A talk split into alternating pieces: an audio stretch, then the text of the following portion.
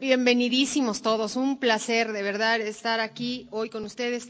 Si es la primera vez que vienes, te felicito muchísimo, te voy a decir por qué. Eh, este tipo de negocios, este tipo de industria, la gente la ve muy fácil. Es más fácil de lo que a veces uno cree, porque pues realmente qué tanto tiempo puedes invertir, aprenderte lo que es la fruta, aprenderte que si las antonas, que si las páginas de internet, todo esto, eso es simple. Si como siempre yo le he dicho, el problema más importante con el que lidiamos tú y yo en este tipo de negocios es creer, primero, que se puede lograr la economía de la que estamos hablando y segundo, manejar nuestro, nuestro lenguaje interno, ¿no? que es el que más nos boicotea aquí. Entonces, el seminario de hoy es muy importante y les voy a decir por qué. La primera vez yo creo que todo el mundo tenemos gente que admiramos en la vida, ¿no? Eh, gente que lees y que disfrutas así profundamente su lectura. Yo he tenido la fortuna de leer varios libros de este señor que se llama Anthony Robbins. Varios libros. He ido a varias conferencias de él. Una vez fui hasta Inglaterra a una conferencia que dio. Después fui a Nueva York a otra conferencia que dio. La primera vez que yo escuché de él, escuché de él por un muchacho que era socio mío en la otra empresa donde estuve 15 años. Y este muchacho me decía que él había bajado 35 kilos después de aplicar ese programa en él. Le dije, ¿cómo? Me dijo, con estos 10 CDs, me dijo. Pues, ¿qué te dijeron? ¿No? no, no, es que tienes que oírlo. Eso fue en el año 93.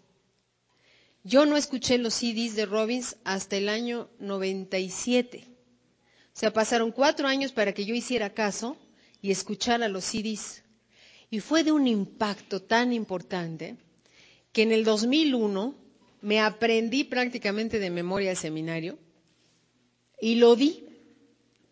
Lo di con unos amigos en los Estados Unidos y curiosamente, una de los asistentes ahí a los cuatro meses que regresé a visitar el mismo grupo, me dijo, bajé 25 kilos en cuatro. Y dije, toma, sí funciona esto. O sea, y me acordé de cómo Dani me había promovido esto y dije, órale, nomás que ahora lo di yo. Entonces, no es que lo dé quien lo dé, es que es la información la que está haciendo mella, ¿no? Y luego otro muchacho que oyó el mismo seminario calificó el equivalente a Premier aproximadamente en cuatro meses. Entonces, por eso tenía yo muchas ganas de, compartir este seminario, por eso quería yo hablarles de esto. Yo espero que todo el mundo tenga con qué apuntar, porque además aquí entre nos, sea para sango o no sea para sango, esto usted, bueno, digo, el, chavo, digo, el, el, otro no bajó de peso porque quería hacer el otro negocio, bajó de peso porque ahí fue donde aplicó todos los principios que se le manejaron en la conferencia. Entonces, este, yo no sé qué quieran ustedes, obtener hoy, independientemente de la calificación, porque definitivamente todos los que estamos aquí, la razón principal de nosotros estar aquí es porque queremos calificar Premier, porque queremos pues lograr grandes cosas dentro de este negocio la empresa es una verdadera maravilla, estamos sumamente entusiasmados de lo que estamos ganando, de cómo la gente está respondiendo al producto. Pues es una locura, ¿no? Entonces, vamos a comenzar. El camino al éxito es muy simple. No quiere decir que sea fácil, ojo, porque vas a tener que lidiar probablemente con uno de los enemigos más grandes que vas a ser tú, todos tus paradigmas, todos tus obstáculos, todas las negativas que te puedes estar hablando a ti mismo y lo que sea. Pero de qué simple es simple porque el camino al éxito, como a cualquier cosa, tiene una receta y tiene unos pasos que hay que seguir. Y eso yo lo comprobé el día que yo leí un libro maravilloso que ahorita no lo están, este, ¿cómo se llama? Imprimiendo, pero que estamos consiguiendo los derechos para volverlo a imprimir, que se llama Mi primer millón. En ese libro de Mi primer millón hablan 10 millonarios y los 10 millonarios dan su testimonio de cómo carambas le hicieron, ¿no? Que eso es lo que yo creo que una de las razones más más importantes de por qué tú quieres leer un libro de esta gente, ¿no? No, tanto por el chisme de su vida, sino por saber qué carambas hizo. Y en ese libro habla Walt Disney y habla Kroc, el de McDonald's, y habla Hilton, el de los hoteles, y habla J. Paul Getty, que pues él se hizo rico en petróleo, habla Ford. Pues digo, y no tiene nada que ver Mickey Mouse con los coches, ¿estás de acuerdo? Ni con los hoteles. La cosa es, ¿qué hicieron estas personas? Y lo curioso es que una vez que acabas el libro dices, ¿Nada más eso? Y sí, es una serie de cosas que la gente hace repetidamente y la primera es saber qué es lo que quieres y aferrarte a ese concepto y a esa idea de qué quieres. La gente normalmente no obtiene las cosas en la vida porque ni siquiera sabe qué quiere. Si ahorita se apareciera la lámpara de Aladino y yo le dijera, tienen, o sea, más bien que el genio dijera, boom, ya se te apareció, y que te dijera, tienes tres deseos, pero tienes tres minutos para decirme qué es lo que quieres. Tres deseos, pero no son los tres deseos, tienes tres minutos. El primer minuto te la pasas diciendo, ah, ah, ah, ah, ah, porque no sabes. Tú tienes que saber esa respuesta de qué quieres, como sabes tu nombre. Que yo te diga, ¿cómo te llamas? De uno ni parpadeas, ni dices, ah, ah, ah, ¿cómo te llamas? Estela. Me lo sé muy bien, ¿no? Así me han llamado desde que nací. Y tú también sabes, bueno, así, con esa actitud, con esa prontitud, cuando alguien te diga, ¿qué es lo que quieres en la vida? Esto. ¿Y qué más? Esto. ¿Y qué más? Esto. Que se aparezca el que... Pero apunten ahí, porque es importante que apuntemos. Esa es una tarea que yo les necesito dejar hoy. Ustedes tienen que responder a la misma velocidad que responden su nombre, qué es lo que quieren en la vida, cómo lo quieren, de qué color lo quieren, para cuándo lo quieren, de a cómo lo quieren. O sea, responder rápido, tenerlo visualizado, perfectamente visualizado. Uno de los primeros libros que leí junto con mi primer millón fue un libro del doctor Laí Ribeiro que se llama El éxito no llega por casualidad. Y en ese libro este hombre decía, que en la Universidad de Stanford habían hecho estadísticas, le habían hecho pruebas a los estudiantes, pues hoy ya, ya, de por sí en Stanford, pues ya tienes que ser un picudo para estar ahí. Ya para estar en el último año, ya estarte por graduar, pues tienes que ser un buenazo, ¿no? Le hicieron una pregunta a todos los estudiantes que estaban ahí. ¿Dónde van a estar dentro de cinco años? Y muchos se quedaron así, eh, ¿en cinco años? pues no sé. Pues yo creo, oh, que la canción. El 10% de las personas que estaban ahí sabían exactamente dónde iban a estar. Sabían si iban a estar casados, si no iban a estar casados, dónde iban a estar trabajando. Y no es que supieran la empresa, ¿me entiendes? Pero decían, voy a tener un sueldo así, voy a estar trabajando para una empresa seguramente de este tamaño y de estas dimensiones. Yo pienso que ya voy a tener una relación de pareja. Pienso que a lo mejor probablemente ya tenga yo unos tantos hijos. Pienso que... Ahora, de ese porcentaje, creo que fue el 1%, lo tenía por escrito.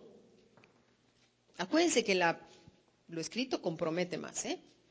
Lo tenían por escrito. Tú imagínate qué maravilla, tú ser un investigador del éxito, ¿no?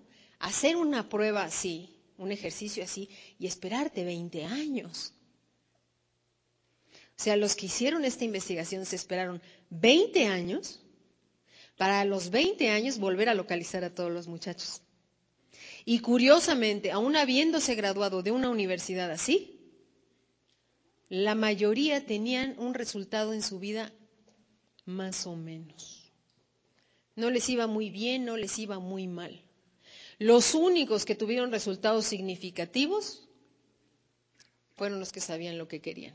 Y los únicos que tuvieron resultados sobresalientes, así que eran los ricachás, que eran los exitosos, que fueron los que los tenían por escrito. O sea, aparentemente en la medida en que tú tengas claro y específico tu objetivo, así va a ser tu resultado. Entonces, señores, aquí ustedes no quieren llegar a Premier. Premier es la meta para ustedes alcanzar qué cosa, cuánto quieren, pero apunten. ¿Cuánto quiero ganar? ¿Cuánto en dinero exactamente quiero estar ganando al mes en seis meses? ¿Cuántos downlines quiero tener en mi red? ¿Cuántos frontales quiero tener? ¿Dónde quiero estar viviendo? Si ya no quiero estar en mi trabajo, si ya quiero haber renunciado. ¿Qué quieren? ¿Cuánta gente quieren junto a ustedes funcionando? ¿Cuánta, ¿Qué quieren? ¿Cómo lo quieren? ¿Qué les molesta hoy? ¿Qué quisieran tener? Tienen que ser específicos, como si fuera. Ya ven cuántos chistes hay de la lámpara de Aladino, ¿no? Quiero que todas las mujeres se vuelvan locas por mí y lo convierten en chocolate. Tienes que ser específico. ¿No? Tienes que ser específico. Hay muchos chistes sobre eso. Entonces, El éxito, el camino al éxito es fácil. Le digo, es simple. Fácil no.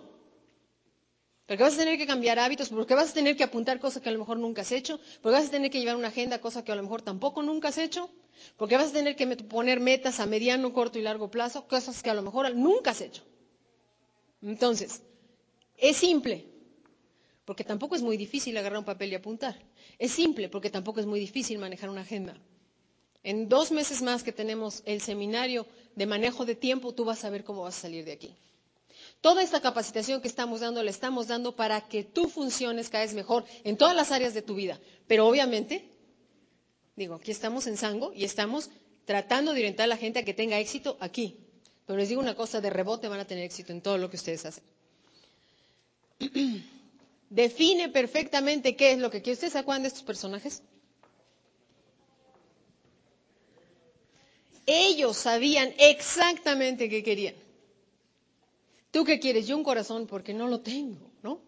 ¿Y tú qué quieres? Yo quiero un cerebro porque soy una bestia, ¿no? ¿Y tú qué quieres? Pues yo quiero valor porque soy un cobarde. ¿Y tú, Dorothy, qué quieres? Yo quiero llegar a mi casa. ¿Y dónde está tu casa? En Kansas.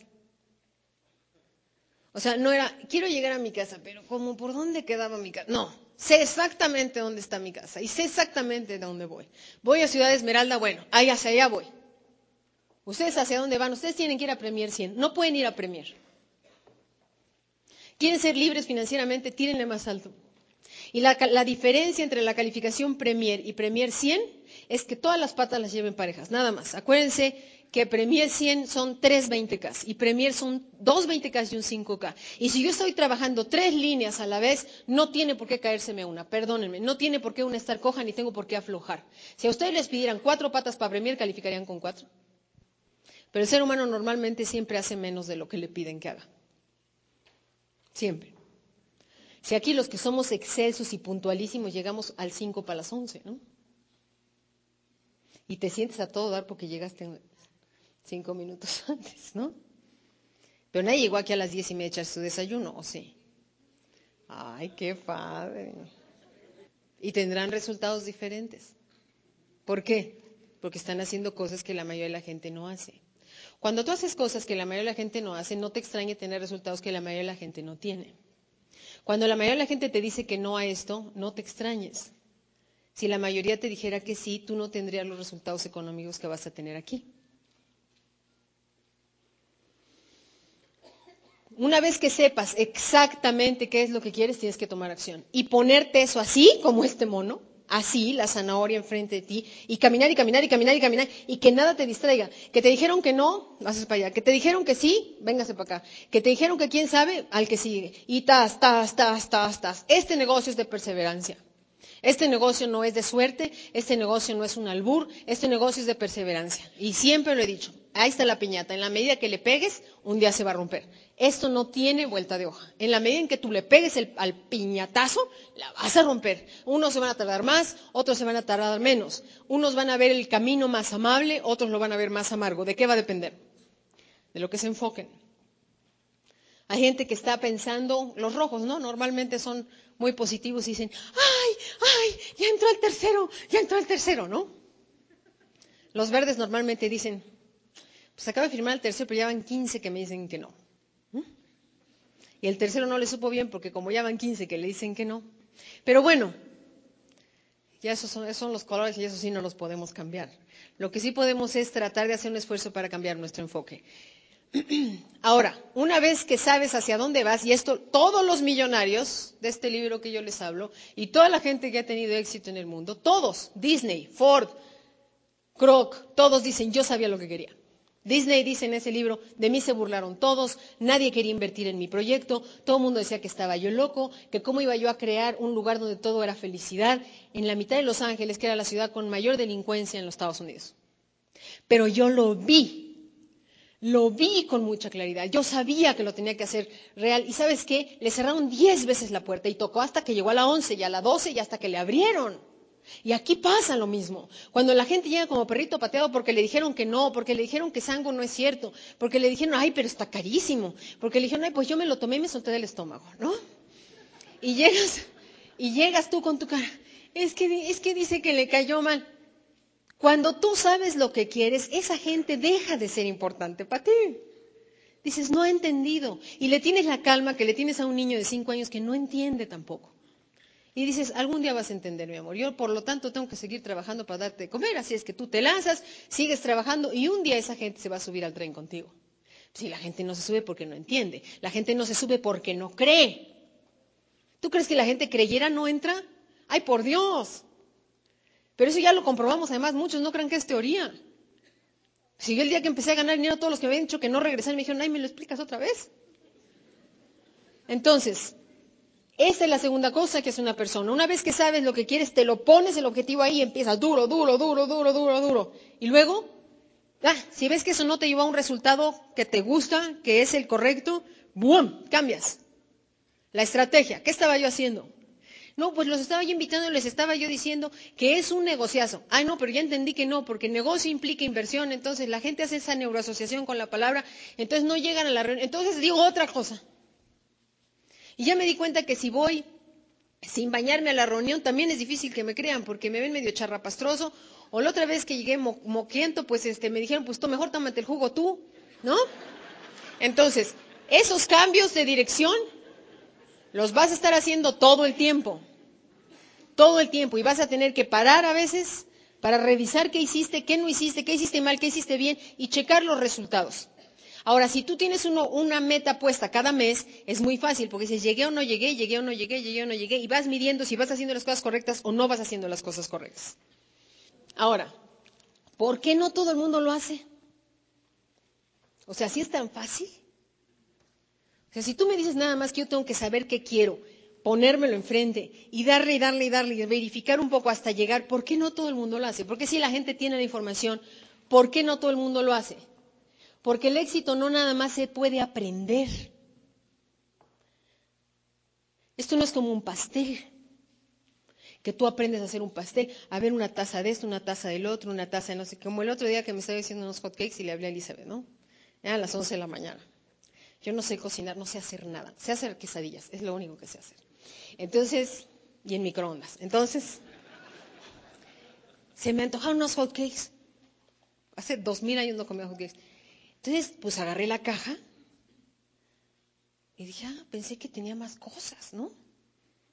Se los juro, es que sí, es vergonzoso. Entonces agarré y eché la leche y eché la harina y un, huevo y... Y pues yo pues hice la mezcla esta que me dijeron y le echo en el sartén y por más que le hacía yo así y le apachurraba, le hablo a Liz y le dije, Liz, esto, esto está vivo, o sea, se, se, sigue moviendo y como que no se acaba de cocer. Y me dice, esta, pues le has de haber echado más leche bruta. Me dijo, si eso tiene que quedarte, ¿cómo me dijiste la palabrita que me dijo esta? Le dije, no, explícame bien cómo es, qué, qué, qué textura tiene. Pues, ¿cómo te voy a explicar por teléfono? Me dijo, pues, ¿qué nunca has visto a alguien hacer? No, no he visto. Total que después de dos que me salieron asquerosos, me, comí un pan con mermelada, por supuesto, ¿no? Entonces, pero de que se puede aprender, se puede. Si yo he tenido a mi hermana ahí, ella me hubiera dicho, mézclale más, échale menos, quítale de acá, y me hubieran salido porque tampoco soy tan tonta, ¿no? Y si tengo a alguien que estoy viendo cómo lo hace, pues es más fácil, que eso es lo que tenemos aquí. Aquí estamos todos los martes y todos los miércoles y todos los jueves y todos los viernes, alguien está dando el plan. Y tú puedes ir y ver cómo lo está dando. Y me consta porque yo soy la de los martes, ¿no? Todos los días hay alguien dando el plan. Tú puedes ver cómo lo dijo, cómo lo explicó, qué entonación dio, en qué momento lo viste como más alborotado. Y no es que lo copies así igual, la gente se alborota de forma natural, ¿no? Pero la cosa es que sí puedes aprender, aprender, nada más.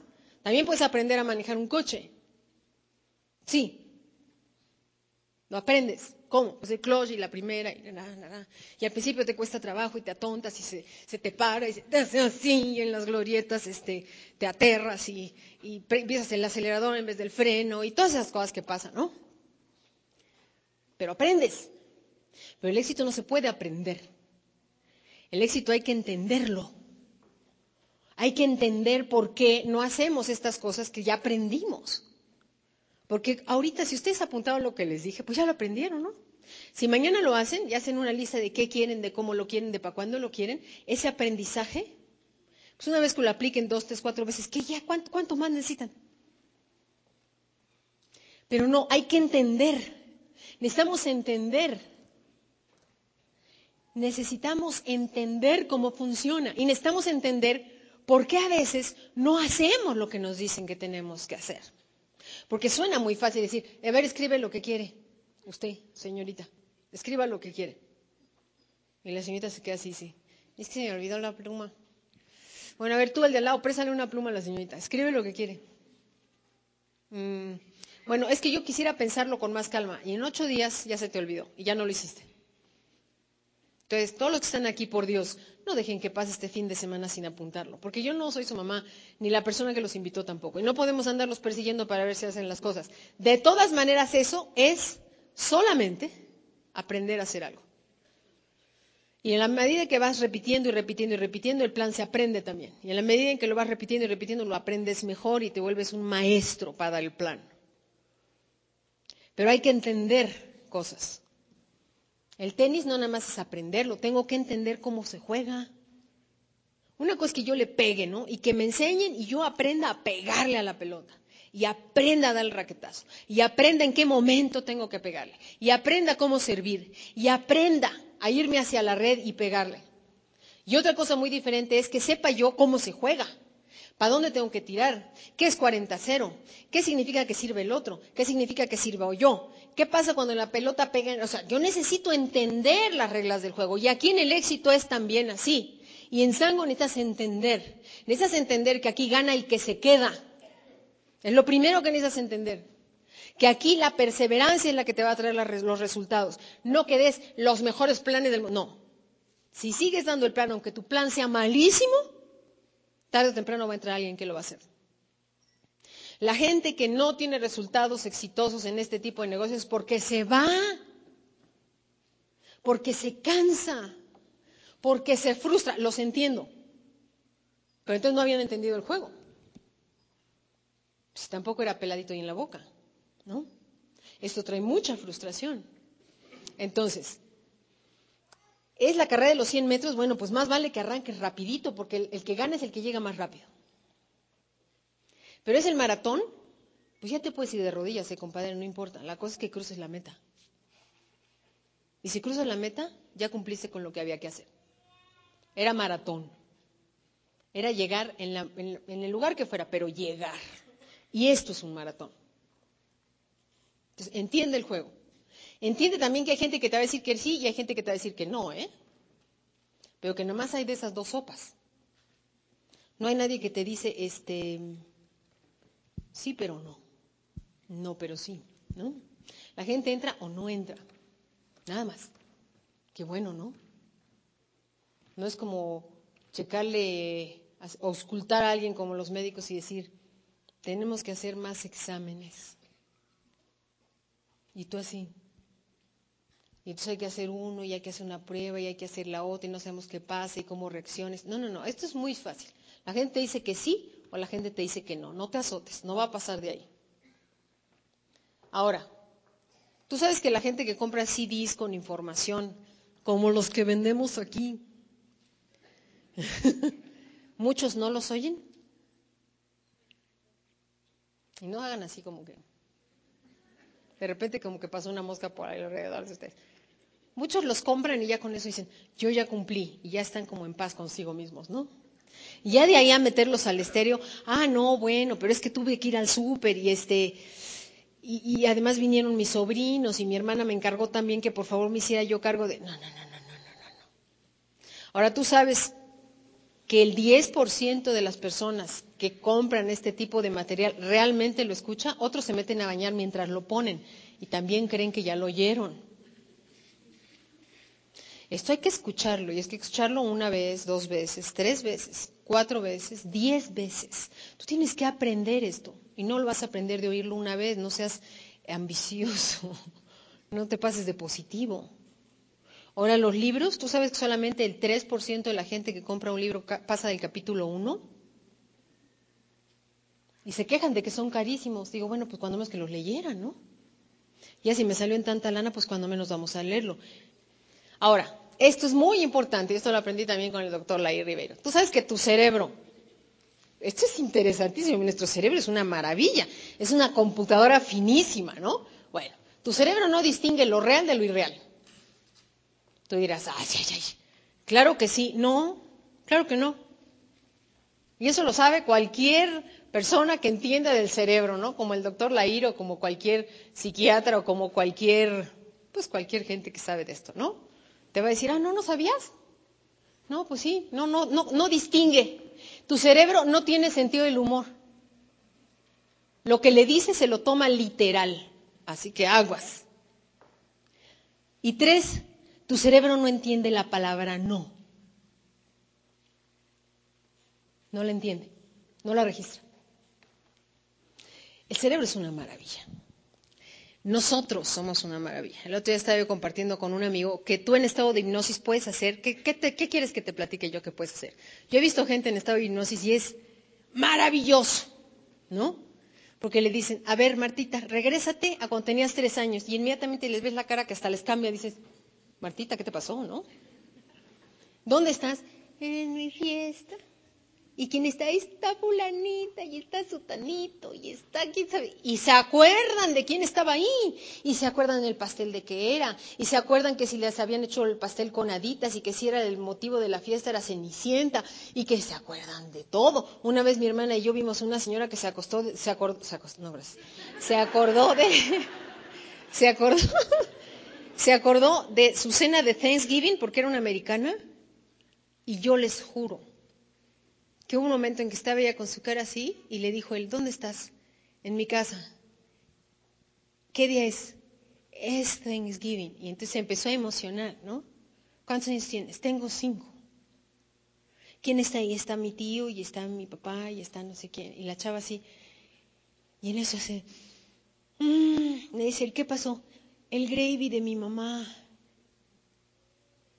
Y nosotros así viendo la escena, porque era grueso, ¿no? Verla que estaba metida en la escena, pero estaba oliendo el gravy del pavo. Es muy impresionante. Ahora, tú puedes tener una gente en estado de hipnosis y le dices, a ver, acuérdate de esto, a ver, agarra, sácate un peso de la bolsa, bueno, mételo en el libro de allá, ni te vas a acordar que lo metiste, son 100 pesos mejor, ¿no? O lo que sea. Y el fulano va y hace las cosas en automático, regresa, se sienta, y dices, y ahora que te revuelva a ti, no te vas a acordar de nada, abre los ojos ¿Qué pasó? Y no se acuerda de nada. Fíjense cómo funciona el cerebro. Ahora, yo te digo que tu cerebro no distingue lo real de lo irreal. Piensa ahorita, pero piensa ahorita que tienes así en la mano y agarras un limón y le exprimes así el jugo y echas un poquito de chile piquín. Y si no estás salivando, yo estoy loca, ¿no? Ahora, ¿cómo puedes haber salivado, pues, si nomás te lo... ¿Por qué no distingue? Tu cerebro no distinguió ahorita. Cuando comes algo así, mmm, que es ácido, que hasta sientes aquí como que te acalambra, ¿no? ¿Por qué no distingue el cerebro? No distingue. El otro día compartía yo en una de las reuniones que, que, que una vez una persona nos, nos, decía una historia de que a los, a los eran presos de guerra, ¿no? Una cosa así. Y entonces estaban experimentando, ¿no? Sobre la mente del ser humano y cómo reacciona el ser humano. Y entonces, esto lo hacían, ¿eh? Lo hacían como experimentos. Ponían a uno de los presos estos, pero ¿cómo le dicen? No son presos, ¿cómo le dicen? Pues prisioneros, prisioneros. A un prisionero delante del otro, ¿no? Y a un prisionero le vendaban las manos, lo sentaban así una silla y le vendaban las manos. Digo, le vendaban los ojos, le vendaban los ojos. Y entonces el otro preso lo ponían a ver, nada más a ver a su compañero a ver qué le iban a hacer. Y al que le vendaban los ojos, agarraban una navaja, le rebanaban aquí todas las venas, abajo había una cubeta y empezaba pues el chorreadero de sangre, ¿no? Y tas, tas, tas, tas, tas, tas, tas. ¿Y qué creen? Pues se moría, obviamente, ¿no? ¿Por qué? Pues porque se desangraba. Pero lo que fue inconcebible fue que al que tenían amarrado viendo, porque al que le taparon los ojos ese no vio nada, nomás se murió porque pues se le salió toda la sangre. Pero al que lo tenían viendo, luego lo cambiaban de lugar. Y lo vendaban de los ojos también, lo sentaban en la misma silla Y en lugar de cortarle las venas, le ponían un, filo de, de hielo muy, muy frío en el brazo, que daba la sensación que te debe dar que te corten, el hielo por la temperatura del cuerpo, por lógica, empezaba a deshacerse y empezaba a gotear, ¿y qué creen? Que exactamente a los mismos minutos también se moría. ¿Cómo? Porque la mente no entiende. Porque él estaba pensando que le estaba pasando lo mismo. Entonces, esto no es de que lo creas o no. Esto que te estoy diciendo se ha comprobado. La mente no diferencia lo irreal de lo, irreal, de lo real de lo irreal. La mente, el cerebro, no tiene sentido del humor. Cada vez que tú dices, ay, me quiero morir, no, cállate. La gente no entiende cuando estás haciendo drama o si realmente te quieres morir. Hay mucha gente que constantemente está diciendo eso. Aguas con lo que dicen. Y la otra, el cerebro, no entiende la palabra no. Entonces cada vez que tú dices, ay, no se me vayan a olvidar las llaves, pues ¿qué crees que va a pasar? Entonces ten mucho cuidado y cambia tu forma de hablar las cosas. La forma correcta es decir, me tengo que acordar de dónde puse las llaves. Tengo que recordar llevarme el papel aquel. Tengo que recordar y me voy a acordar de esto. Si dices, no se me puede pasar, oh, que no, que no entiendes, que no entiende la no. Y sobre todo cuando es una orden. Cuando dices, no se me vaya a olvidar, no vayas a llegar tarde, le dice a tu marido. Pues luego llega tarde el pobre, pues si tú lo programaste desde antes de que se fuera. ¿No? Ahora, ¿quién de aquí, de las mujeres que están aquí presentes, se maquilló el día de hoy? ¿Quién de aquí, de las mujeres que están presentes, no se maquilló el día de hoy? Levante la mano. Mira, dos, tres, poquitas, poquitas. Las que, las, las que se maquillaron, ¿por qué se maquillaron? Porque les encanta maquillarse.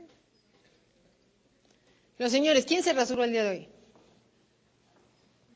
Se rasuraron porque les encanta meterse el rastrillo en la mañana en la cara y dejársela bien rasposa y bien ardida y como, ay, ay.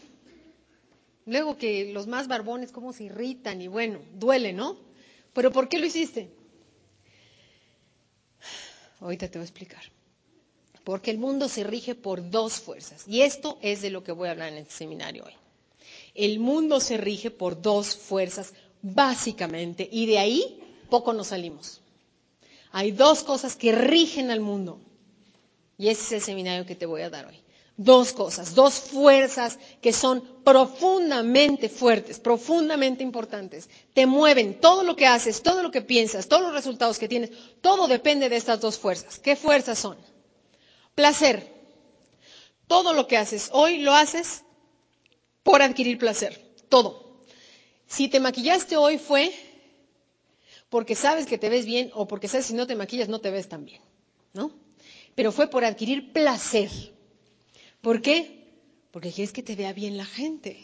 ¿Y cuál es la otra fuerza? La otra fuerza es dolor.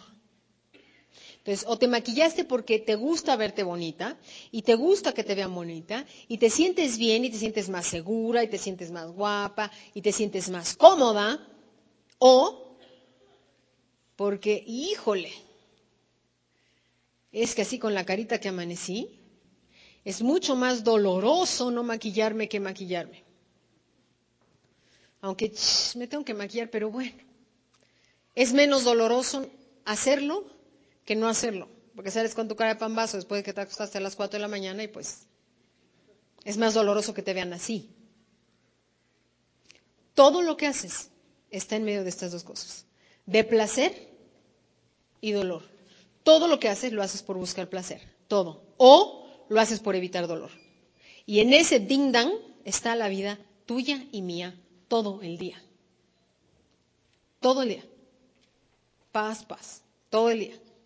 Evitando dolor y adquiriendo placer. Todo lo que hacemos. ¿Vas a trabajar para qué? Para tener dinero para qué? Todo es buscando placer.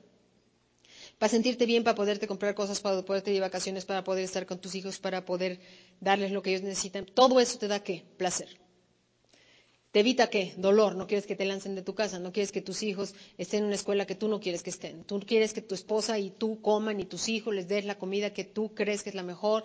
Puedes salir a comer al restaurante no sé cuántas veces. Rata, ta, ta, ta, ta. Ahora, el miedo, ¿dónde lo ubicarías tú? Dentro del dolor, ¿no? Miedo y dolor como que están en el mismo lugar. Entonces, muchas de las cosas que no hacemos, también no las hacemos por miedo. Si yo ahorita me ponen una caja negra aquí y me dicen, a ver, mete la mano, y híjole, como estos juegos que salen en la tele de que con los ojos vendados y les van a dar unos gusanos ahí vivos que se están, ay, o que mete la mano ahí en la caja a ver qué sientes, ¿no? Y ves a la otra pobre y hay 17 tarántulas y está horrible.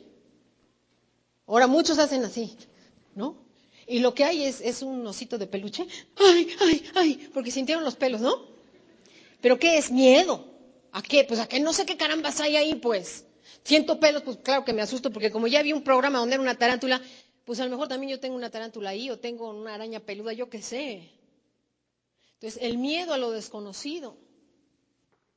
¿Por qué no levantas el teléfono para hacer la llamada, para invitar a la persona a ver el plan de sango? Porque te da miedo que te mande a la goma, porque te da miedo que te rechace. ¿Y por qué ese miedo qué te produce? Dolor. Ahora, ¿por qué un día sí haces la llamada? Ay, pues porque pues porque ya viste que tu compadre ya calificó un OK tú también quieres calificar un OK, entonces estás en el debate del dolor y el placer y el dolor y el placer y dices, no, pero es que donde me diga que sí, donde me lo ganen, ¡ah! y entonces ya es más doloroso el pensamiento de, ¿y si me lo ganan? Y entonces haces la llamada, porque era más doloroso no hacerlo. Fíjate qué curioso, ¿no? Entonces miedo y dolor están más o menos en el mismo renglón. Todo, vuelvo, todo, absolutamente todo, lo haces por evitar dolor, y por adquirir placer. ¿Se acuerdan que dice este Templeman que el asesino secreto es la inflamación? No, el asesino secreto es procrastinar. La primera vez que yo esa palabra la vi en inglés. Y alguien me dijo, ¿You procrastinate? Me quedé con mi cara así y me dije, ¿qué, es eso? ¿Que no me gustan los negritos? ¿O, ¿O, es eso? No, a mí sí me gustan, ¿no? No entendí ni lo que me dijo. Y entonces otro que estaba bien mexicano me dijo procrastinar. Ah. Entonces regresé corriendo a mi casa a buscar en el diccionario porque no tenía idea de lo que me habían dicho, ¿no? En el diccionario de la Real Academia Española, procrastinar viene del latín procrastinare, que significa diferir o aplazar en español dejar para mañana, ¿no? Entonces, leí la palabra, no la podía ni pronunciar la primera vez, ¿no? Procrastinar, forma simple, gerundio, procrastinado, indicativo, procrastino, pretérito, procrastinaba. Hay que aprenderse el verbo, es importante. He procrastinado. Había procrastinado. Tú has procrastinado. ¿No? Lo más importante de todo lo que está aquí es, hemos procrastinado, ¿no? Yo procrastino, tú procrastinas, él procrastina, nosotros procrastinamos. Vosotros procrastinad. Iba a decir procrastináis, ¿no? ellos procrastinan. De esto que es importante, que ellos hagan lo que quieran. Lo importante son tú y yo.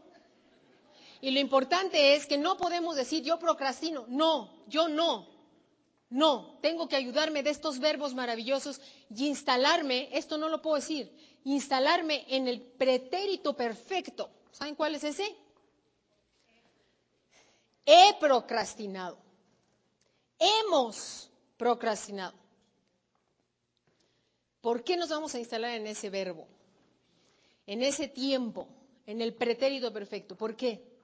Porque es el más sano de todos. Yo no he hecho las llamadas.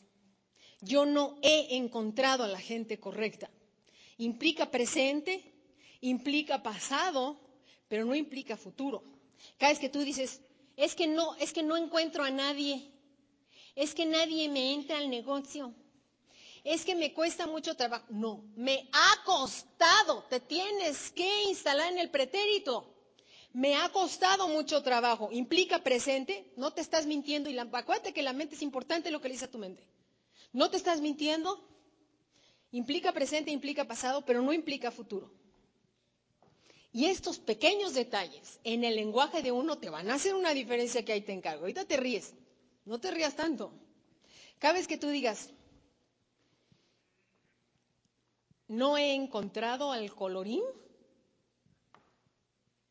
todavía te estás echando la mano durísimo. A decir, es que no encuentra a nadie, es que yo no sé por qué a mí siempre me pasan estas cosas, es que, ay, ten cuidado cómo te tratas. Ten cuidado lo que te dices. Instálate en este, en este momento. Es así. Has, he dejado las cosas. He sido desorganizado en mi vida. Hasta el día de hoy no he aprendido a cocinar, ¿no? Pero ay, yo no yo no puedo. No, es que yo a mí eso no me sale. Porque es que, o sea, tú, tú no me entiendes, pero yo no puedo hablar delante de la gente, porque yo no soy buena para relacionarme con los. No he sido buena para relacionarme con la gente. No he sido buena para comunicarme con los demás. Te instalas, no puedes hablar en presente porque te echas aquí la bronca encima. Yo, mira, soy una gran y fiel y profunda admiradora de la gente de AA. Manejan una cantidad de preceptos tan importantes y esa gente está viva gracias a que está en ese grupo. Hay una sola cosa que no me gusta, que siempre dicen en presente que son alcohólicos. Y tengo gente muy cercana a mí que está ahí. Y me dice, es lo único que nos salva. Y yo digo, cámbiate al pretérito. Di que has sido. Y no te estás mintiendo, pero no te estás haciendo el paquetón ahí hasta los siglos de los siglos, amén, ¿no? Entonces hagan su tarea y no digas, no voy a volver a procrastinar, porque ya metiste el no que te digo que no entiende tu cabeza. Entonces tienes que decir, jamás volveré a procrastinar, ¿no? Jamás volveré a dejar nada para el día de mañana. Ese sí es el, asesino secreto. Ese sí es dejar las cosas para mañana. Eso es eso es lo que más te puede retrasar del éxito. El que tú digas, mañana, no, hoy. Ay, pero tengo miedo. Sí, hoy. La acción cura el miedo. Hoy, accionar, accionar, accionar. La acción cura el miedo. Tienes que instalarte en eso. La gran incógnita, ¿por qué lo hacemos? ¿Tú por qué crees? Porque pensamos que tomar acción nos va a producir más dolor. Volvemos a lo mismo. Si es que este seminario se va a tratar de eso. Todo lo que haces, todos los días lo haces por alguna razón. Eso no eres una cosa rara que de repente responde, ¿qué dices? ¿Llora? No. Todo lo que haces, absolutamente todo lo haces por alguna razón. Entonces, si tú no haces la llamada, si tú, ¿quién todavía no aprende a dar el plan? No me levanten la mano porque me pongo a llorar. Aquí la clave para llegar a Premier es dar el plan. Tú tienes que dar el plan. Tú tienes que saber dar el plan. No puedes andar persiguiendo a tu plan toda la vida. No puedes andarle llevando, corriendo a la gente. Ay, ya te lo traje para acá. ¿Y ahora dónde vas a dar plan? En satélite. Bueno, pues ahí te llevo a invitar a satélite. ¿Y ahora dónde? En Cuapa. Ah, bueno, ok, no importa. ¿No? Es más fácil que te aprendas el plan. Ahora dices, ay, no, es que yo no puedo. No, no has podido. Y tienes que poder. Y lo tienes que aprender. Porque no es. ¿Sabes cuándo lo vas a aprender? Cuando sea más doloroso no aprenderlo. Cuando ya estés, después de, ¿ayer saben cuánto tiempo hice a satélite? Dos horas. Bueno, no, no, yo decía, esto es inconcebible, no se movía, ¿no? Entonces, cuando ya te duran más las petacas por estar sentado dos horas para ir a llevar a tus downlines o a tus prospectos a donde tu upline está dando el plan, cuando ya te duela más aquí, vas a aprender a dar el plan. Pero eso es lo que te va a dictar, el dolor y el placer. Tomar acción nos va a producir más dolor, entonces no lo vamos a hacer. Cuando tú no entiendas por qué no llegas a Premier, es porque crees que te produce más dolor.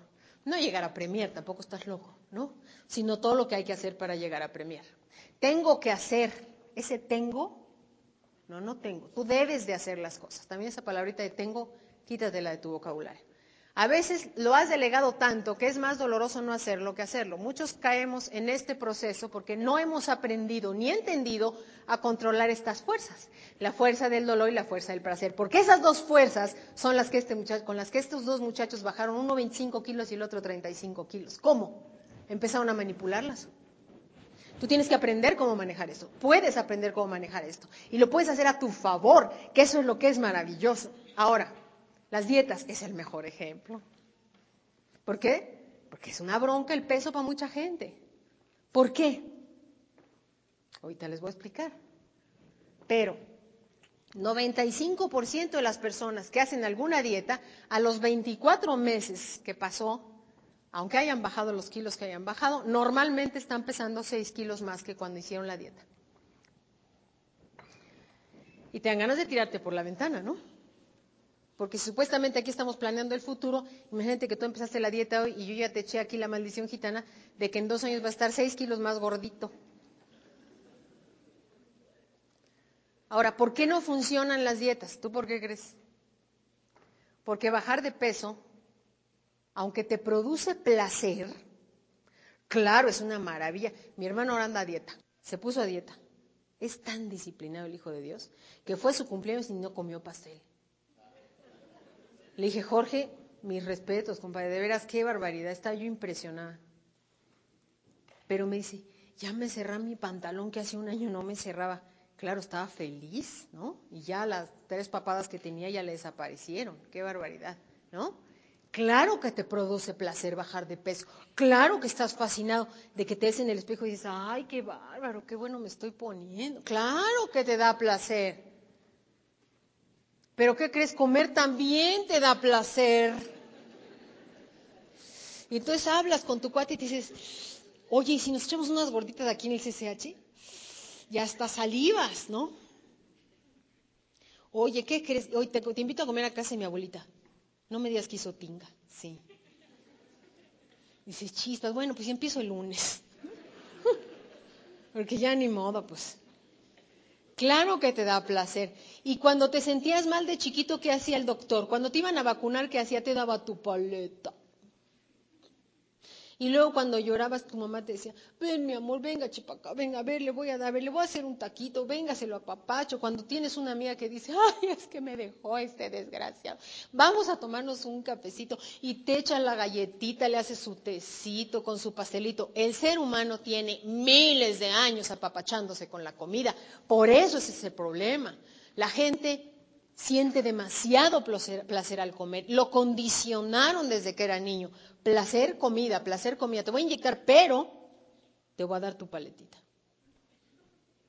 Placer, para que aguantes el dolor de la picada, ¿no? Y en el, en el cumpleaños, ¿qué es el, el, hit del cumpleaños? No hay cumpleaños sin pastel, ¿no? Y las mañanitas y las velitas y la carabina y la piñata y el pastel y la comilona. Y cuando te juntas con alguien no le dices, oye, nos vemos en el bosque a correr y ahí platicamos los chismes últimos. Claro que no. Te vas a comer, te vas a la chocha, te vas al restaurancito, te vas a la cantina o te vas a comer. Entonces, hay demasiado placer asociado con comer. Demasiado. A tus hijos que le dices, pórtense bien y los llevo a McDonald's por su cajita feliz, pero bueno, entre cajita feliz y no se empacan su hamburguesa, que bueno, ya sabes, el colesterol y los triglicéridos hasta el techo, ¿no? Y lo peor del caso es que se lo das desde niño y el niño lo está condicionando desde hoy. Te los ves a los niños echándose el azúcar así, que yo digo, hoy no, mi amor, en 30 años te vas a arrepentir. Y tu papá no te paró ahorita, que era el momento, ¿no? Desgraciadamente ahí pues los hijos aprenden de nosotros. Entonces, el sobrepeso que produce normalmente, señores, dolor. Mucho dolor. Muchísimo. Sobre todo cuando te pruebas 16 cosas y ninguna te queda, ¿no? Y te sientes incómodo y no te sientes bien y no estás a gusto. Y bueno, es horrible, pero, pero, ¿por qué la gente cae en este sobrepeso? ¿Por qué? ¿Por qué los seres humanos, caemos y volvemos a caer? Pues en diciembre como que siempre ya le negociamos. Hay gente que se pone a dieta en octubre y en noviembre para entrar en la tragazón de diciembre. No te digo. Si bien que sabemos. Y sabemos que va a ser doloroso, entonces mejor bajamos de peso para poder comer a gusto, ¿no? Ay, no, es que yo los romeros y el bacalao, yo no puedo negarme a eso. Y síguelo diciendo, no has podido. Pero niégatelo una vez. Dices, mmm, de eso se trata, no, pues quién sabe, ¿no? Fíjense lo que me pasó a mí, esta es, un, es extraordinario lo que me pasó. Se me perdió mi gato. Mi gato es mi vida, mi gato, eso es mi adoración, el Toulouse. Y se me pierde. Nunca se había ido. Se largó siete días hace, hace dos años en Navidad. Cancelé mi cena de Navidad. No, yo estaba, y además todos mis amigos me conocen y conocen al Toulouse. Entonces mi hermana les empezó a hablar a todos y les dijo, ¿qué creen? Se canceló la cena. ¿Por qué? Se perdió el Toulouse. ¿Cómo? O sea, nadie dijo, ahí está payasa. No, todo el mundo, no, pobrecita Estela, la voy a ir a ver. Pero ¿cómo está? No, pues ya está, se hecha, ¿no? Y yo todas las noches en la azotea, ¡Tolos! Pero parecía yo la llorona, ¿no? Yo creo que ya los vecinos decían, bueno, esta que lo encuentre, por amor de Dios, ¿no? Siete días se tardó el desgraciado en regresar. Y entró como si nato flaco, mugroso.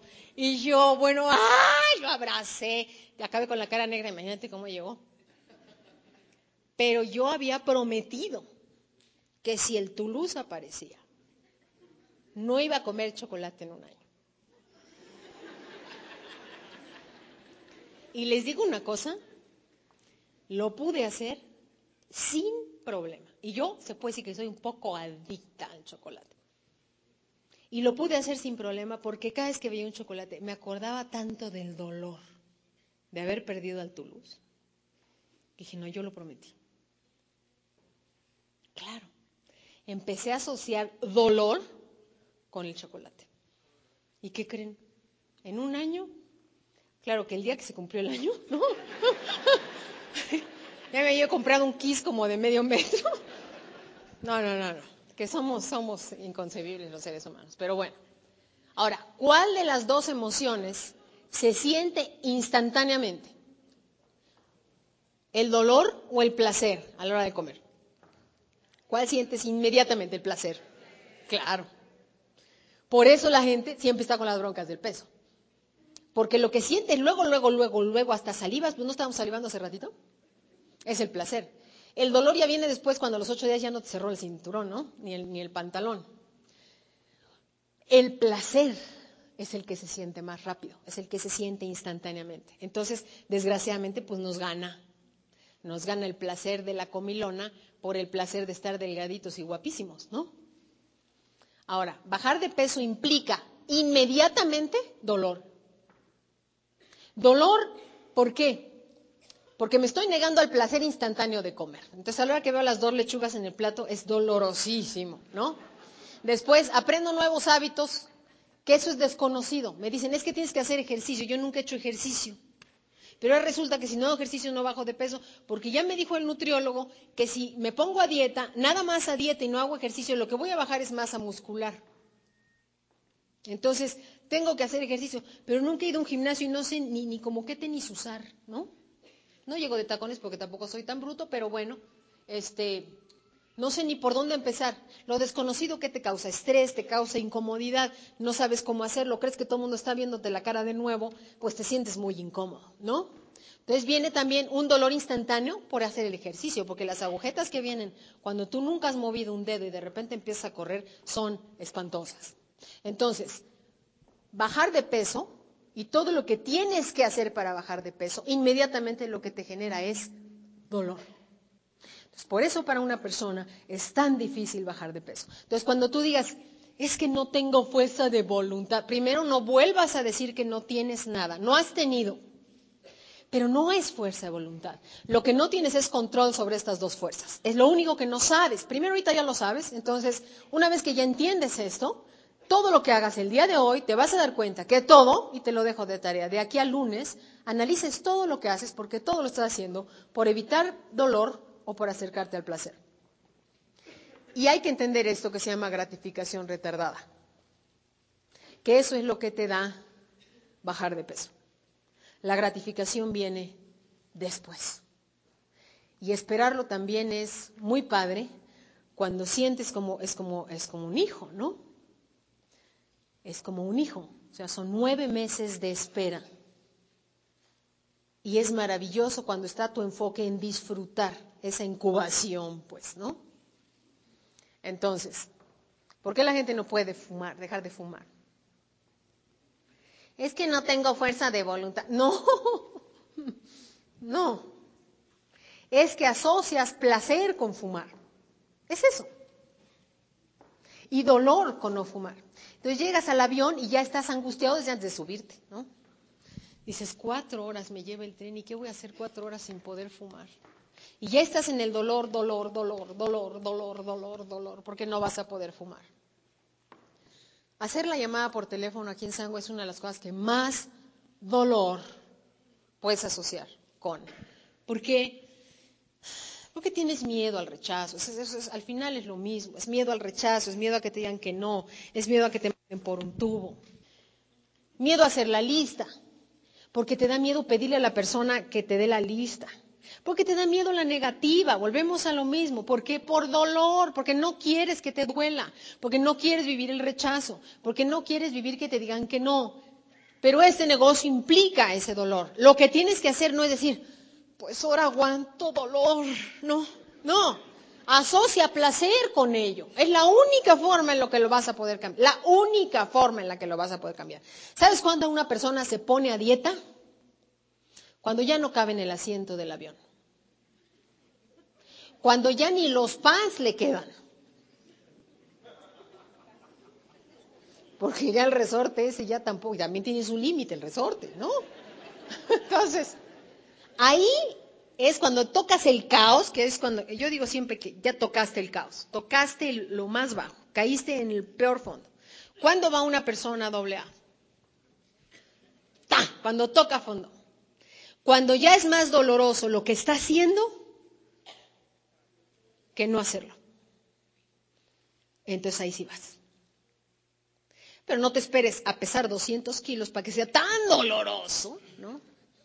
Pero hay unos todavía que no se dan cuenta y dicen, bueno, mi despedida, mi despedida, y se van a echar los chilaquiles el domingo, ¿no?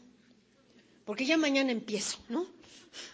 Entonces ya están con la angustia de que el lunes, el lunes normalmente la gente no lo asocia con nada feliz, ¿eh? porque vas al trabajo, porque empiezan las dietas, porque claro, es el día de los proyectos, ¿no? Y el fin de semana pues es el día que te relajas. Lo asocias con qué? Con pura felicidad, ¿no? Dar el plan. Mientras tú no asocies placer a esto, ¿sabes cuándo vas a llegar a Premier? Pero rápido.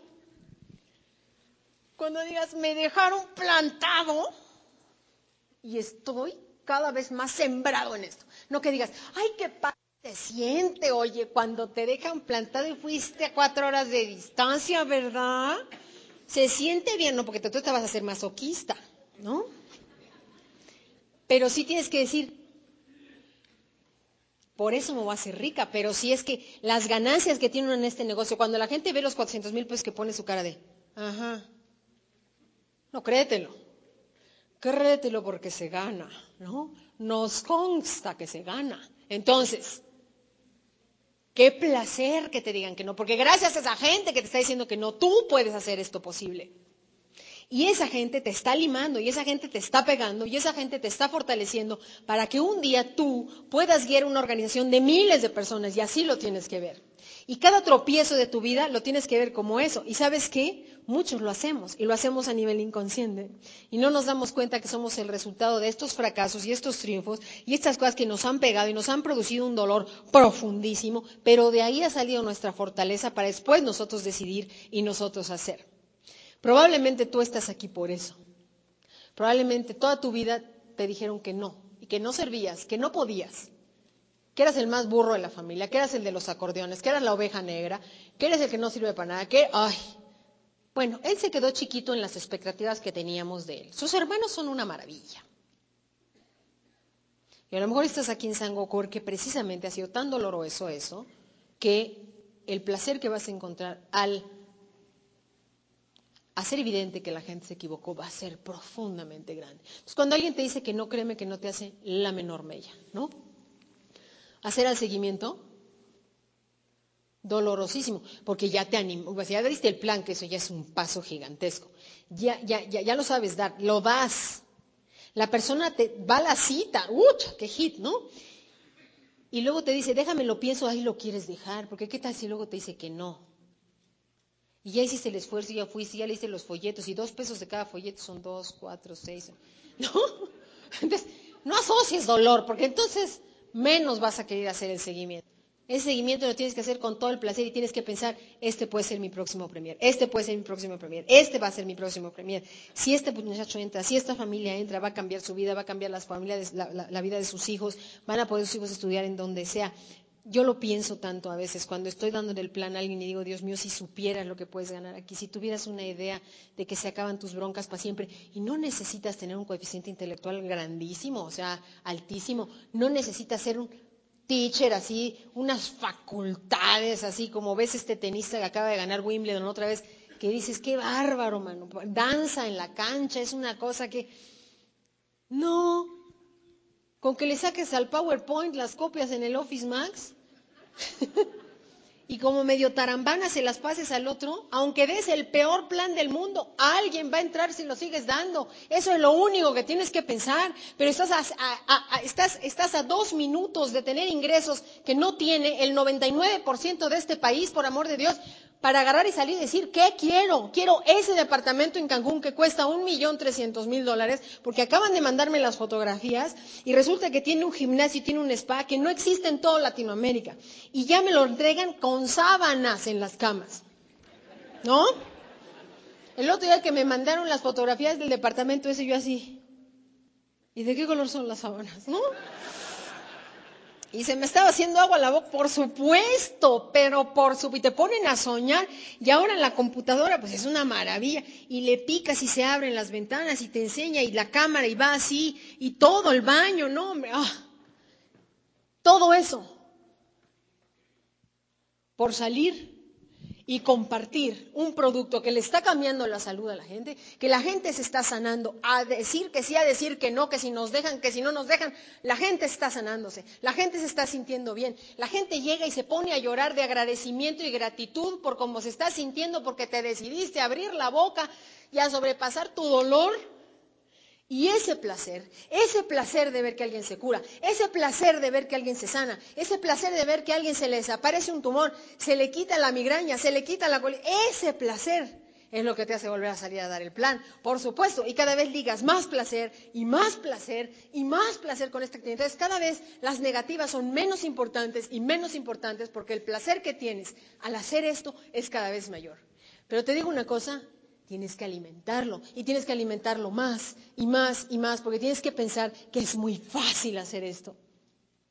Que tú lo puedes hacer, que lo puede hacer cualquier persona que tú conoces. Eso es lo único que tienes que meterte en la cabeza que no tienes que tener una mención honorífica, ni que tus papás hayan pagado una universidad en Harvard y que tengas que tener el posgrado, ni nadie te va a hacer examen, nadie te va a reprobar. Nada más necesitas agarrar el jugo y salir a la calle, con alguien vas a chocar, alguien te va a preguntar qué carambas es eso, aunque no le quieras decir a nadie, alguien se va a acercar a ti con la botella esta tan bonita que tenemos. Dios mío, pero si hay miles de personas allá afuera desesperadas porque no tienen trabajo, angustiadas porque las acaban de despedir, no saben ni para dónde hacerse.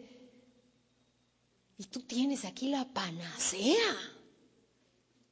No tengas miedo, pero tienes que llegar sonriente, tienes que llegar emocionado. No llegar con la angustia, ay, ¿y si me dice que no? Pero si tú te las sabes todas, papacito, tienes todo en la mano, tienes toda la información. Entonces, la necesidad de evitar dolor en ti es biológica. Eso necesito que lo entiendas, no es porque estás loco. Tú tienes ese chip aquí adentro. Así como eh, después del estado de hipnosis te dicen desnuda y te levantas, bueno, así, así. Evitar dolor es una cosa biológica. Tú ay, te vas a echar para atrás. Uno ve una araña, uno ve un reptil y te haces para atrás. Nadie dice, ay, mira qué hermoso. Un gatito bebecito, aunque a la gente, mucha gente no le gustan los gatos, pero un gatito bebé, un tigrecito chiquito es de los animales más lindos que hay. Y te antojas de agarrarlo, de apapacho, un perrito así. Pero qué tal una iguana, una culebra que... que te haga así la lengüita así, ay, nanita, ¿no? Una vez llegó mi hermano y, me dice, mira, y pues era la época esa que hacíamos muchos, había muchos monos de esos como de goma, y yo le pongo mi raqueta y me pone así, pues yo pensé que una, una culebrita de, de, pues sí, de agua, así, de hule. Y digo, ay, qué bonita. Y, me, y, y yo, por supuesto, que casi me desmayé. Entonces, es biológica, está instalada en tu sistema nervioso. Es parte de tu instinto de supervivencia. Gracias a Dios que lo tienes. ¿No? Si no, seguirías metiendo los dedos en el enchufe de la luz. O seguirías quemándote las manos en la cocina. Gracias a Dios tienes este instinto de supervivencia. Tu cerebro va a luchar en todas sus formas y hasta el último momento para evitarte dolor. Entonces, lo único que tienes que entender es que acá está el dolor y acá está el placer. No, eso no lo vas a poder evitar. No te me vuelvas masoquista y asocies placer con las cosas horribles de la vida, porque hay gentes, y eso se los digo porque también está comprobado, ¿no? Que si tú le pegas a un niño y le dices que lo quieres, y le vuelves a pegar y le dices que lo quieres, y le vuelves a pegar y en ese momento es el único contacto que tienes con él, el niño un día va a aprender que el golpe es amor. Si los masoquistas no creas que se hicieron así nada más por obra del Espíritu Santo. La gente puede asociar golpes con placer. Todos hacemos lo que hacemos porque estamos buscando dolor, este placer o estamos evitando dolor. La mayoría de las personas no sabe lidiar con estas cosas, ¿no? No sabe lidiar con un rompimiento. No observa de forma consciente con qué asocia placer y con qué asocia dolor. Por lo tanto, nuestras vidas las vivimos reaccionando todo el tiempo, en vez de en control. Porque no sabemos por qué hacemos las. A veces no sé por qué le contesto mal a mi pareja. Es que a veces no sé. Pues, pues piensa. Si el que tiene todos los archivos eres tú, eres el único que puede pensar, ¿por qué será tú que hago eso? ¿Cuántas veces has oído el nombre de Olga y ya nomás por eso te cae gordo? Claro, pero si tuviste una compañerita Olga toda la primaria que te hizo la vida infernal y luego no entiendes que haces ese tipo de asociaciones. Ahora, ¿qué pasa cuando la relación, una relación te da placer pero también te da dolor? Porque te vuelve loco, pues. La gente que es neurótica es por esto. ¿Cuáles son tus neuroasociaciones? ¿Qué asocias con dolor? ¿Qué asocias con placer? No te confundas, tienes que tenerlo clarísimo y definido porque de ahí va a, depender el futuro de tu vida, no de sango, de esto. Si tú empiezas a asociar placer con sango, ya le hiciste. Tu trabajo, tu salud, tus relaciones, el dinero, las compras en el súper, ¿con qué las asocias? Por amor de Dios con lo que te vendieron. American Express, ¿qué te vende? Puros papazotes anuncian eso, ¿no? O sea, puro exitoso. Ya está el Robert De Niro con su jeta y todo, pero es Robert De Niro, él puede poner la jeta que quiera, ¿estás de acuerdo? Y la de Titanic con su bufanda y toda, ¿cómo la ves? Pues dueña de la ciudad, no pasa uno de los camionzotes rojos de Londres con su fotota de este tamaño, pues es una mujer muy conocida. ¿Qué asocias? Éxito lana, Nueva York, no hombre, felicidad. ¿Por qué crees que muchos fuman? La primera vez que fumaste, fumador que estás aquí sentado, ¿sentiste un placer así, pero extraordinario? La primera vez que tomaste un whisky así, que le diste un jalón, no me digas que dijiste, ¡ay, qué rico! Que asociaste placer porque eran tus cuates, porque pertenecías a un grupo, porque te abrían los ojos y todo, y empezaste a toser a ti. Pero bueno, tu necesidad de participar de un grupo, tu necesidad de ser parte de algo, te hizo fumar, compadre. La primera fumada a nadie nos cayó bien. A nadie nos supo bien. Ahora tú imagínate los dueños de las tabacaleras diciendo, híjole, junta de trabajo para lanzar el producto al mundo. ¿Qué hacemos, mano? Tenemos un problema un poco serio. El producto este apesta y produce cáncer. ¿Qué hacemos? ¿Cómo lo vendemos? Y uno dijo, pues pon un papazote en un caballo así, que el mal borogay, ¿no? O sea, para que la gente diga, y si fumo así me voy a poner, ¿no?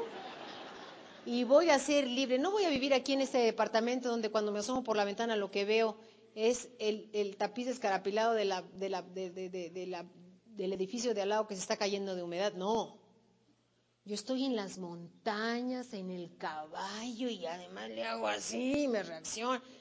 Claro. Y luego ves a la vieja, el escotazo y toda mamazota con la ciga. Ah, muy sexy, pero no te acerques a olerle la boca porque eso no sale en el comercial. ¿Pero qué asocias? Placer. Los, nos condicionan. ¿Qué compras en el súper? Lo que te enseñaron que te servía, que te hacía sentir bien, que te hacía sentir limpio, que te hacía que oliera bien, a fabuloso, ¿no? Los tomatitos esos que están ahí. ¿Qué pasa si yo les digo? Y contéstenme, complétenme la frase. ¿Qué pasa si yo digo? Estaban los tomatitos muy contentitos. Cuando llegó el verdugo.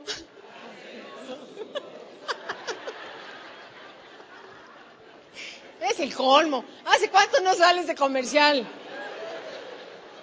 Pero ya te amolaron para. Aplauso para todos ustedes que se lo aprendieron muy bien. No, no, no. Y había otra buenísima que todos nos sabíamos, la de la muñequita. ¿Cómo era? Y llora y mueve sus manitas, solo se contenta llevándola a pasear.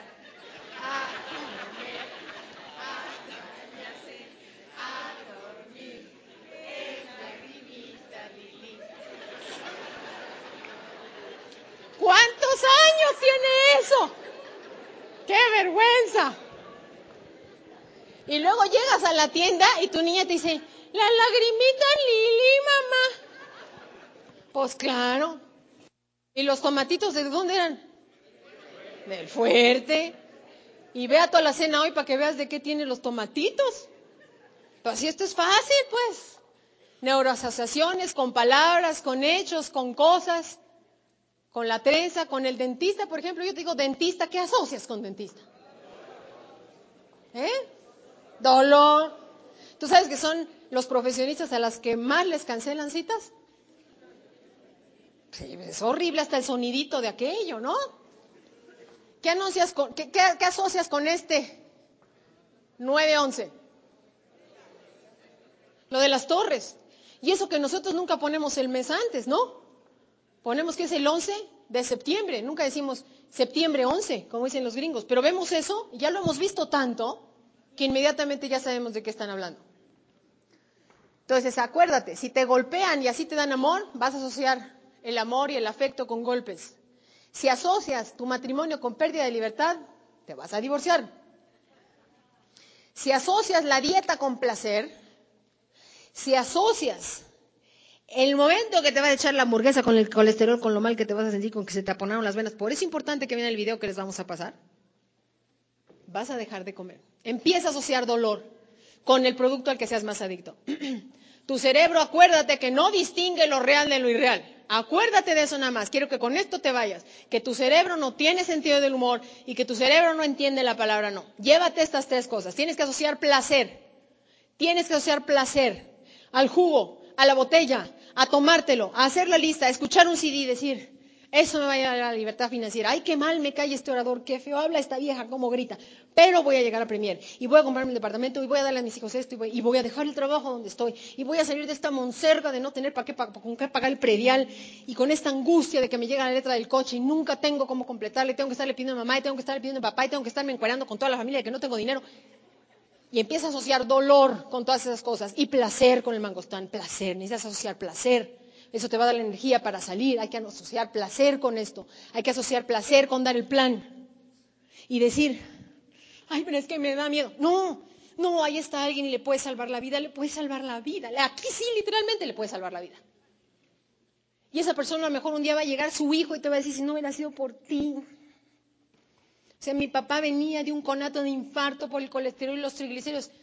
Y ahí sientes que Dios te habla, ahí es donde dan ganas de llorar. Asocias placer, placer, placer. Asocia placer. Asocia placer. Entonces, escribe cuatro cosas, y con esto acabamos esta parte del seminario, escribe cuatro cosas en donde necesites poner acción. Cosas que has postergado porque has sido ¿qué? procrastinador.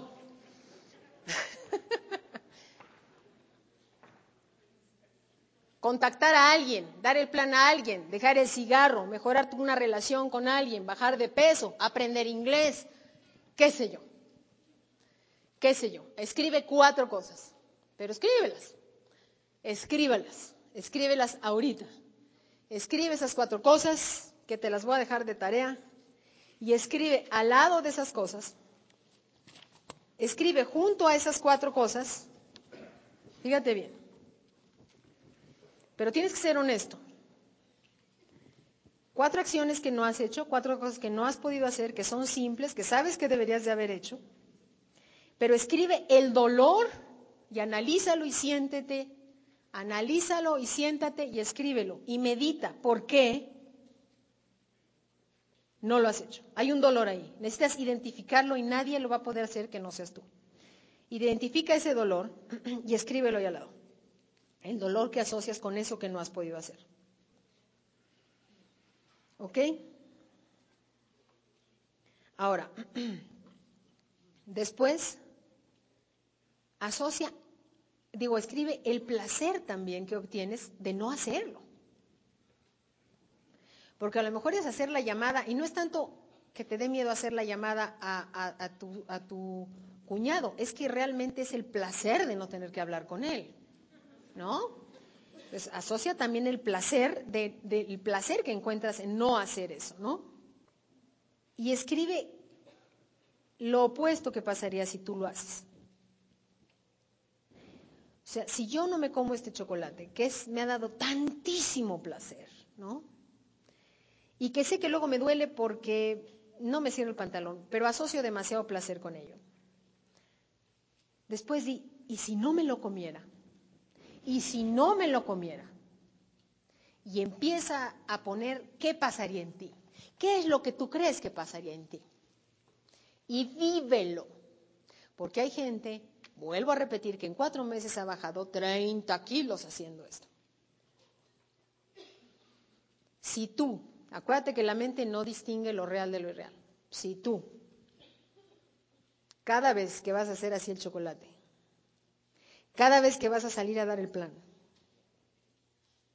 empiezas a asociar un placer profundo y empiezas a visualizar con los ojos cerrados. Así como segregaste saliva cuando hablé del limón, tú no tienes idea de lo que va a pasar en tu, en tu, en tu anatomía, en tu cuerpo, en las células de tu cuerpo, cuando tú empieces a anclar placer en ello, placer profundo, placer de lo que voy a ganar, de lo que voy a tener, de lo que voy a crecer. Dios mío, voy a hacer en cuatro meses Premier. Acércate a los Premiers para que nos preguntes cuánto ganamos de Premier. Para que ya vayas visualizando la cantidad. Y voy a ganar tanto, hijo, en la mañana, ¿qué voy a hacer con tanto? Ya de una vez lo empieza a repartir, ¿eh? Así como estaban los tomatitos, ya, te saben la canción. Ya sé qué voy a hacer, en qué lo voy a gastar, cómo lo voy a invertir, voy a dar tanto para esto. Así es como se hacen en realidad las cosas asociando placer y visualizando profundamente. Y lo puedes respirar, lo puedes oler, lo puedes salivar, señores. Y así su vida cambia y cambia en un segundo. Entonces, pues yo los dejo. Un placer haber estado con ustedes esta parte.